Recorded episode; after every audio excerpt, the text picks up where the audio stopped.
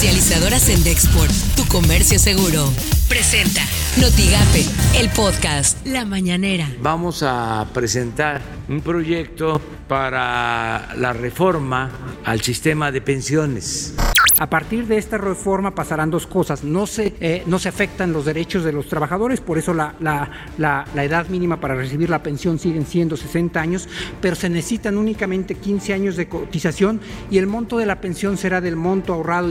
Después de esta reforma se espera que el trabajador promedio aumente su pensión en un 40%, es decir, no es un asunto menor, se trata de cambiar de manera radical las condiciones eh, de retiro de los trabajadores para que tengan, como el presidente lo señaló, acceso a un retiro justo, acceso a un retiro digno.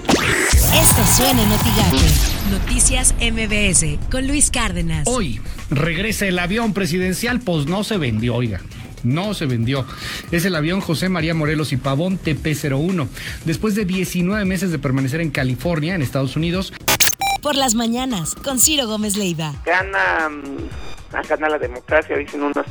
Pierde John Ackerman, pero no está ganando nadie porque hasta este momento no hay ningún nombre puesto sobre la mesa por parte de los coordinadores parlamentarios para la elección de cuatro consejeros en la sesión que está citada a las 12 del día y que según las normas que se fijaron en este eh, calendario hubo una fecha, una vez que se llevaran a cabo las entrevistas, las quintetas, se tendría que mandar una noche antes de la sesión a la mesa directiva los nombres a ser votados.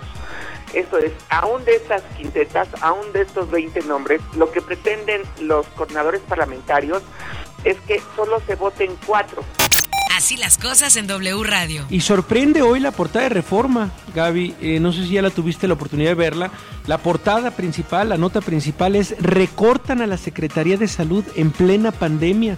Es una nota de la periodista muy experimentada Claudia Salazar que dice el sector salud tampoco se salvó de los recortes presupuestales del gobierno federal.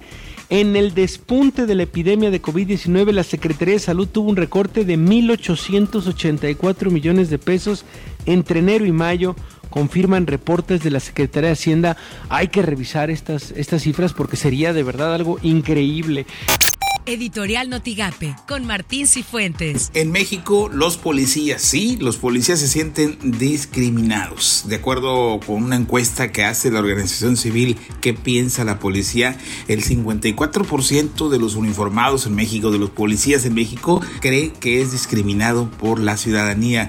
Incluso en testimonios manifiestan que no se valora su trabajo y que el esfuerzo que hacen todos los días por cuidar a la gente, nadie lo valora. Pero la situación que determina esta organización Causa Común destaca que la mayoría de los policías en México también, y esto es importante, porque sucede también en Tamaulipas, la mayoría de los policías subsiste en condiciones precarias y no existe un modelo para su desarrollo.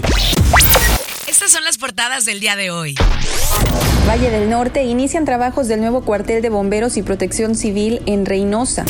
Periódico Contacto Tamaulipas alista 100 órdenes de aprehensión. El Sol de Tampico recaudan 808 millones de pesos aduanas de Tamaulipas. La jornada, Lozoya todavía no rinde declaración ministerial, asegura FGR. El Universal, Herrera dice, éxito en reapertura dependerá del cubrebocas. El economista, reservas de Banjico subieron en 1.591 millones de dólares en lo que va del año. Notigape anuncia a UIFE tercer orden de aprehensión contra exalcalde de Nuevo Laredo, Carlos N. Así lo afirmó el titular de la Unidad de Inteligencia Financiera, Raúl Ramírez Castañeda. Y refrendar, sobre todo, el compromiso de esta administración en el combate a este tipo de delitos denominados de cuello blanco. También deseo informarles que el pasado 26 de junio se libró una tercera orden de aprehensión en contra de Carlos N., exalcalde de la región fronteriza. Lo que tienes que saber de Twitter. Arroba Azucena U. México ya rebasa los 356.255 casos de COVID-19 y 40.400 fallecidos. Pero en buenas noticias, la vacuna para la pandemia se ve cada vez más cerca y lo mejor podría ser muy barata. Arroba el financiero-mx. Úrsula Mójica Obrador, prima del presidente, está grave en el hospital de Liste en Tamaulipas. Esto lo confirmó el regidor de Morena del Ayuntamiento de Tampico. Su esposo e hijo fallecieron por COVID-19 en días recientes. Arroba el espectador. El FMI advierte que la pandemia podría aumentar la brecha entre hombres y mujeres. Arroba AFP Español. Trump advierte que la pandemia en Estados Unidos probablemente empeorará antes de mejorar. Arroba Reporte Índigo.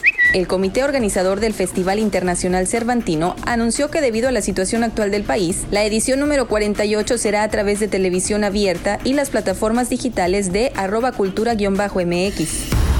Comercializadora Sendexport, tu comercio seguro, presentó Notigape, el podcast.